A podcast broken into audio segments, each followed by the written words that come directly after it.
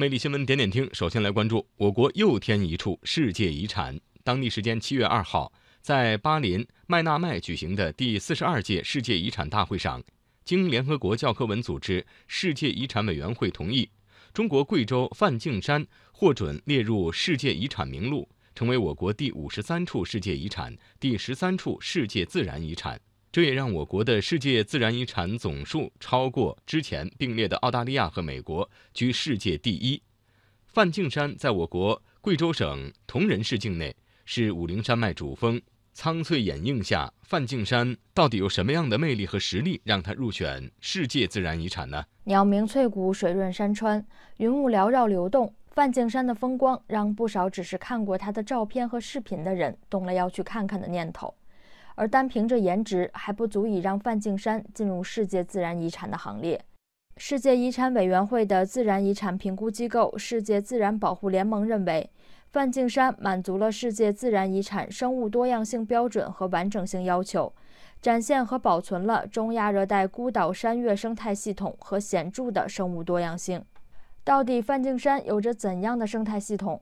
中国科学院植物研究所研究员、国家林业和草原局世界遗产专家委员会副主任委员马克平介绍，梵净山屹立在中国西南喀斯特高原中，是中国武陵山脉的主峰，一块地质年龄超过十亿年的巨大非喀斯特山体。这让它和自己身边的环境不同，具有了独特的地质地理条件，也发育了独特的生物多样性和生态系统类型。周边是喀斯特地貌，梵净山是一个独立的山体，与周围的环境截然不同，才有特殊的生物多样性和生态系统类型。国际上独一无二的特点包括全球受威胁物种前金丝猴和梵净山冷杉的唯一栖息地，就是说其他地方找不到，只有在梵净山有分布。如果梵净山这个唯一的栖息地保护不好，马克平说，前金丝猴和梵净山冷杉这两个濒危物种将面临灭绝。在保护前金丝猴和梵净山冷杉生存环境的时候，其他的那些物种的生存环境也得到了保护。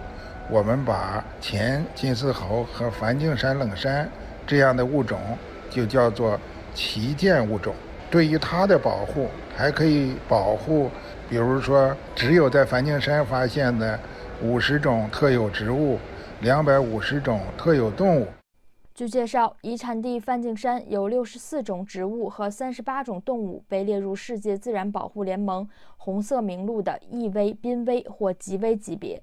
比如前金丝猴、大鲵、林麝、红腹锦鸡和亚洲黑熊等都值得关注。除此之外，梵净山还是水青冈林在亚洲最重要的保护地。马克平说，梵净山保留了超过一万五千公顷的水青冈老龄林，这是全球亚热带地区连续分布面积最大的水青冈林。水青冈在整个欧洲只有一个物种，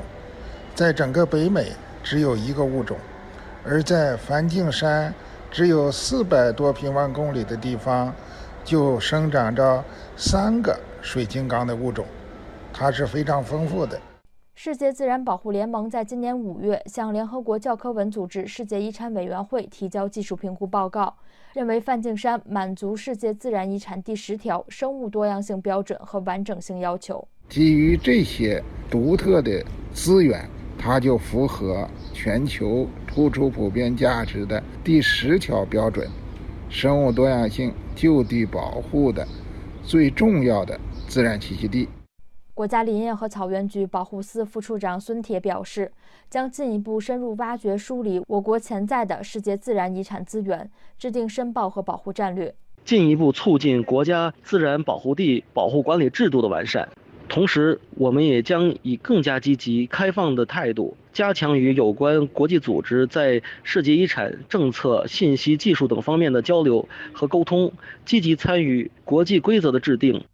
梵净山所在的贵州省此前呢已经有利波喀斯特、赤水丹霞，呃，还有施秉喀斯特等三处世界自然遗产。梵净山是贵州第四处次世界自然遗产，也是贵州第一个独立申报的世界自然遗产项目。在遗产保护方面，贵州当地已经启动了有关《世界自然遗产保护条例》的立法工作。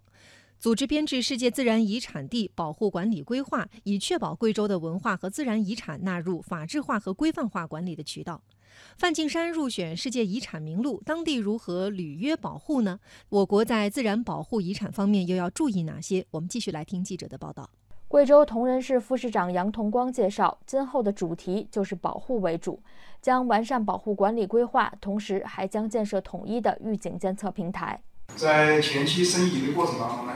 我们已经编制了一个梵净山申遗提名地的保护管理规划。那么这次申遗成功了以后呢，在这个规划修编，今后啊，无论是世界遗产地，还是自然保护区和风景名胜区的各类保护呢。它的建设项目都必须严格按这个规划执行。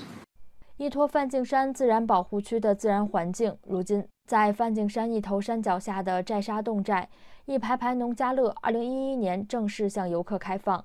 梵净山村寨沙组七十二户人家，有六十二户开启了农家乐，除了四户兜底贫困户，其余全都实现脱贫。饮水思源，村民们也自发立起了组规民约，约束村民滥砍滥伐、污染环境的行为。万径山村村委会支委委员夏德发说。组规民约，但是啷个规定的？组规民约是这样规定的：第一，不准乱破坏森林；第二，不准乱倒垃圾在河里；不准捕鱼。效果很好，没有任何人去破坏这个规矩，都一直守护着这一座青山。他因为尝到甜头了，没有这个山，没有这个水，游客来看哪样？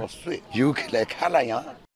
对于我国自然遗产的保护和管理，国家林业和草原局局长张建龙曾指出，要让遗产地和周边社区的群众获得更多利益，增强他们保护的自觉性，加大对遗产地及周边地区的支持力度，提高自我发展能力，逐步减轻经济发展对遗产地资源的依赖程度。要坚持科学合理利用，建立多方合作共赢机制。使遗产地和周边社区的群众获得更多利益，增强他们保护的自觉性。